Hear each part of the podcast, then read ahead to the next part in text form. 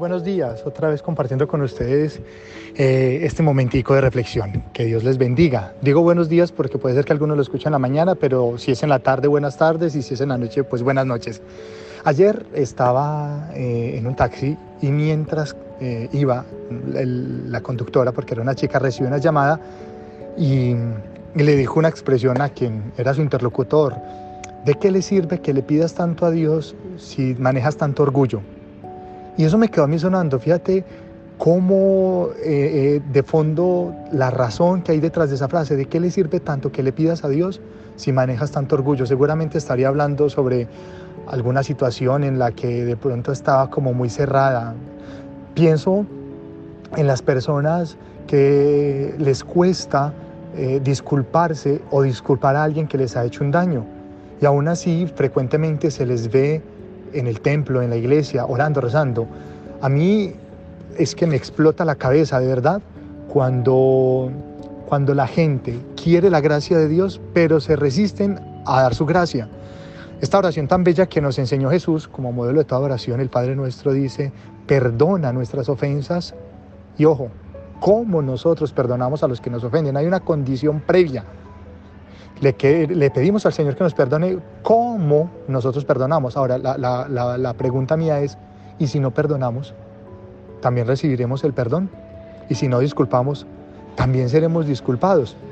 Ya he venido varios programas hablando sobre lo mismo y puede que suene repetitivo y reiterativo, pero hay que insistirlo muchísimo.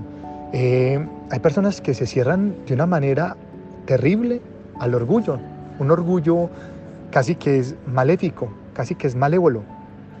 Cuando me preguntan a mí eh, por qué me va mal, porque a veces las cosas no me fluyen, porque como que siento que tengo mala suerte, porque siento como que estoy salado, eh, habría que preguntarse, habría que cuestionarse si la verdad nosotros no somos los mismos que estamos atrayendo sobre nosotros ese tipo, digamos, de maldición, de malas vibras, si, si es que nosotros con nuestros pensamientos estamos bloqueando que las cosas buenas fluyan. Eh, hay gente con la que a veces es difícil hablar, porque la manera como se expresan, se nota cierta envidia por el éxito de los demás, cierta resistencia o cierta rivalidad, como que les cuesta aceptar que otras personas puedan estar disfrutando y ser verdadera y auténticamente felices. No, no, le, no sé si, si a todos nos pasa lo mismo, si todos pensamos lo mismo, pero, pero, pero estas cosas eh, nos tienen que poner a reflexionar. Eh, quienes no son muy creyentes les gusta pensar que el universo conspira a nuestro favor cuando deseamos cosas bonitas a las demás personas y que también el karma que ellos llaman, que es lo opuesto, lo contrario, también termina de alguna manera afectándonos. Pero yo que soy creyente y que prefiero creer que Dios es una persona más que una energía y que hay más que simplemente un universo o fuerzas allí estelares, intergalácticas o qué sé yo, que está bien que lo piense así. Yo pienso, yo prefiero pensar que hay un Dios que es papá, un Dios que es mamá y que se siente complacido con nosotros cuando nosotros hacemos las cosas bien, que le disfruta ayudándonos. Bueno, en ese momento estoy en el aeropuerto y eh, se está escuchando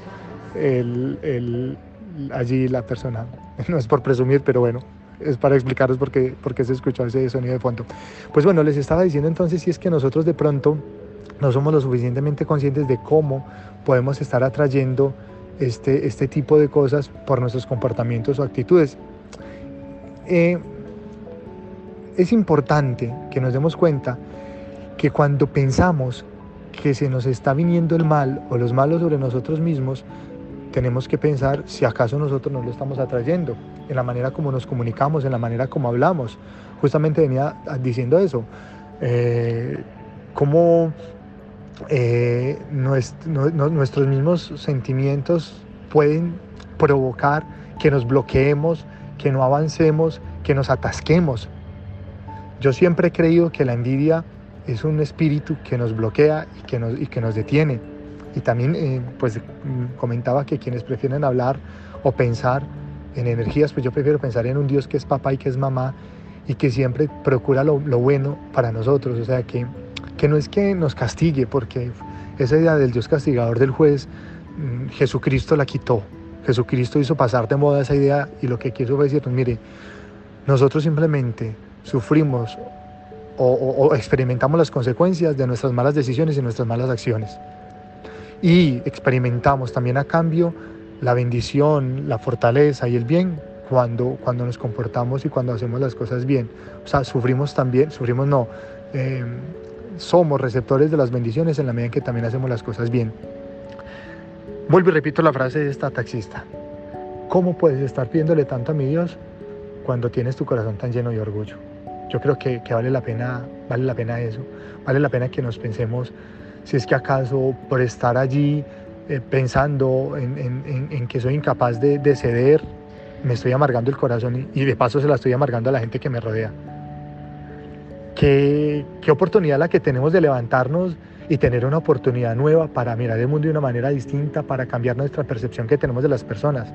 Hay personas a las que vale la pena devolverles la palabra, reconciliarnos con ellos, volver a tener empatía con ellos. Vale la pena. Hay personas con las que vale la pena reconciliarnos. Hay personas, y, estoy clarísimo que no, hay personas que no, con las que no vale la pena volver a, recuperar porque, porque a veces su forma de pensar, su forma de ser, pues no, no, son lo suficientemente eh, buenos para nosotros. Pero, a ver, a veces no se trata tanto de qué tan buenas son las personas, sino de qué tan buenos somos nosotros y si hay personas que están heridas y que a veces andan por ahí compartiendo y departiendo sus heridas emocionales y, haciendo daño, pues vale la pena que nosotros nos replanteemos ser buenos con esas personas. En fin, pero cada uno con, lo suyo. De todas maneras, pensemos que a veces las cosas que vivimos, experimentamos, son el resultado de, de también de que nosotros seamos incapaces de ceder y de nuestro propio orgullo y que las bendiciones son también de alguna manera el resultado de nuestras buenas acciones, de nuestras buenas elecciones, de nuestras buenas decisiones. Yo quiero desearles lo mejor, quiero desearles bendiciones.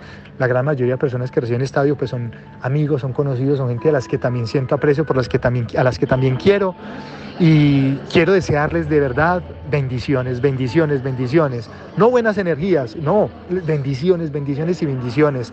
Las bendiciones es aquello bueno que Dios tiene para darme y para darte. Y eso es lo que quiero, bendecirlos y pedirle a Dios en esta mañana, en esta tarde o en esta noche, a la hora que ustedes estén recibiendo este mensaje, que se venga con fuerza, con poder y con unción, que ese Espíritu Santo que bendijo a la iglesia en Pentecostés, que ese Espíritu Santo que llenó de fuerza a los apóstoles para poder vencer inclusive y para no tenerle miedo ni siquiera a la muerte, ese Espíritu Santo que es espíritu de fortaleza, de ánimo, de vigor, les consuele la enfermedad, les, les fortalezca la tristeza, les ayude, les anime, les acompañe que todo lo bueno que pueda pasar en el mundo les pase a ustedes hoy.